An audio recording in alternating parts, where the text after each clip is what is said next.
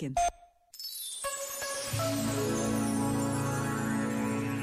Hoje é dia do Sagrado Coração de Jesus. Em muitas casas ainda se mantém a tradição de ter uma gravura do Sagrado Coração de Jesus, numa devoção ao amor de Jesus por toda a humanidade. E como precisamos de anunciar este amor, que para tantos é um mistério que não se entende, mas que para tantos outros é um mistério que consola e salva. Por vezes, basta a pausa de um minuto para trazermos a presença de Deus às nossas vidas. Este momento está disponível em podcast no site e na app.